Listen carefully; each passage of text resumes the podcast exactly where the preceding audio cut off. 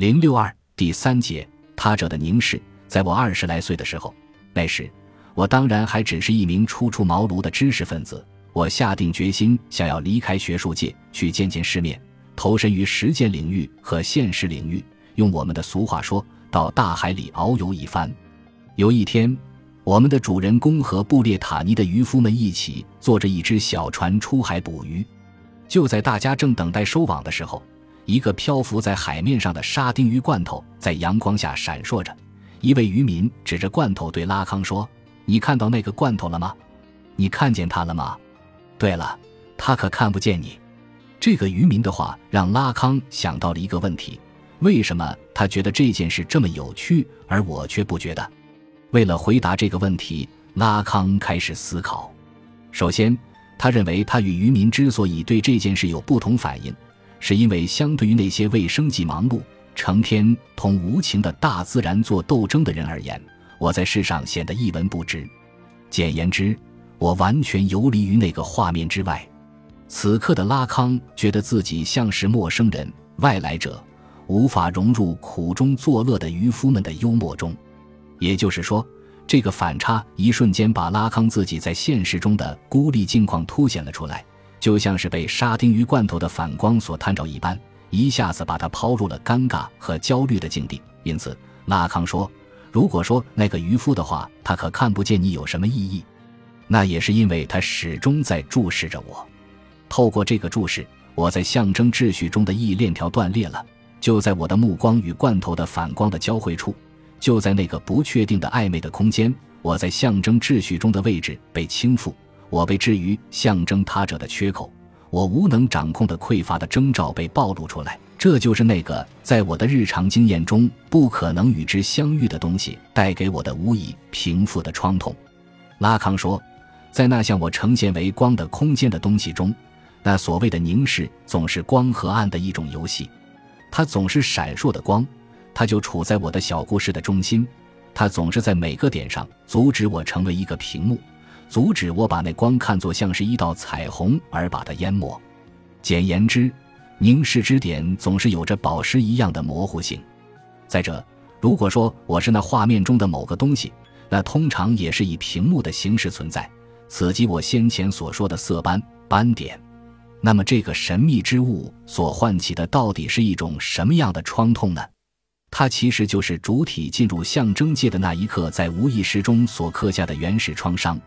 不论这创伤是体现为言语的原初象征化中能指对主体的谋杀，还是体现为复法对主体的原始阉割，或者说菲勒斯能指所代表的实在界的匮乏，反正这创伤是主体所认同的象征秩序本身所无法平复的，也是主体在象征秩序下永远无法触及的。由此，我们可以总结一下，作为对象类的凝视在主体的世界领域所造成的效果。从凝视的方面说，按照拉康的理解，如果说主体在想象的凝视下还能借助象征性的认同来获得匮乏的临时替代物，还能通过对想象的凝视的确认与省略来缝合他者中的缺口而成为他者领域的一部分。那么实在界的凝视就只会把主体抛入一个彻底的虚无，一个介于主体和他者之间的不可能的空间。主体在此体验到的将只能是它的分裂，他的创伤性的匮乏。总之，凝视早就在看着我们，并在不断的诱惑着我们，使他让我们去看，因而也让我们成为了被看；使他让我们可以看见，因而也让我们无法看见；使他让我们忘记了那根本的匮乏。因而也使得那匮乏的再次返回让我们难以承受，所以，不论是想象的凝视所维系的他者秩序的权威，还是实在界的凝视所暴露的创伤性缺口，都隐含着看与凝视之间的距离的运作，隐含着眼睛与凝视的分裂。自一开始，我们就在眼睛和凝视的辩证法中看到，这两者之间根本不存在一致性，而是相反，存在的只是引诱。当陷入爱河的我迷恋于一种观看时，那根本上不满足且总是错失的东西就是：你从我看你的位置根本看不到我。我看你的位置既可以指对象也被象征化到他者的位置，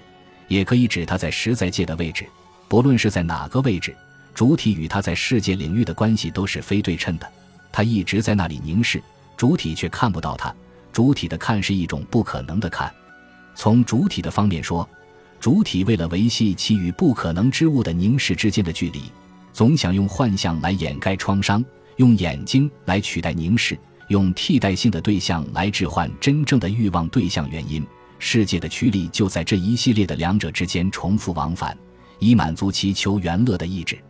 然而，在这所有的替代以及由此而来的满足中，总是有某个东西从主体那里滑脱。每一次的替代和满足，最终总是把主体引向根本性的匮乏；每一次的观看，最终总是把主体引向与凝视的错失的相遇。主体最终只能发出一声绝望的哀叹：“我所看到的根本不是我想要看的。”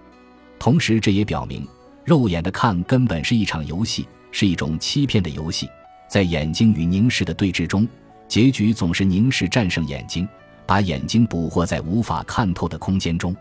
就像古希腊两位画家宙克西斯和帕拉西阿斯举行的那场著名的绘画比赛，宙克西斯因成功的画了一串葡萄而引来飞鸟啄食，极其逼真的程度，连鸟的眼睛也被他欺骗了。可帕拉西阿斯更胜一筹，他在墙上画了一块布帘，这布帘如此之逼真，以至于宙克西斯转身想要掀开它去看看里面到底画了什么东西。在此，拉康说。问题的根本不在于逼真性本身，而在于凝视对世界驱力的建构。眼睛会受到欺骗，不是因为逼真，而是因为主体满足于欺骗的游戏，满足于驯服的看，同时也是因为凝视战胜了眼睛，凝视在引诱眼睛。鸟凭什么会看以如此不同寻常的逼真性描绘出来的葡萄呢？那一定是对鸟而言，在再现葡萄的东西中有更多的东西被简化了。有某个东西更接近于符号，但是帕拉西阿斯的反例清楚地表明，如果想要欺骗一个人，只要呈现给他一幅画着布帘的画，就是说引诱他去问那布帘的后面是什么。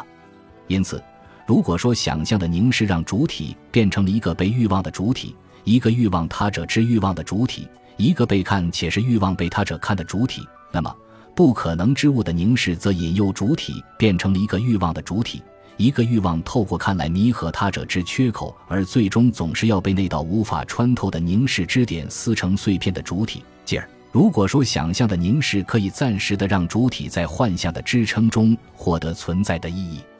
那么来自不可能之物的凝视就只会使主体再次去面对存在的挫败，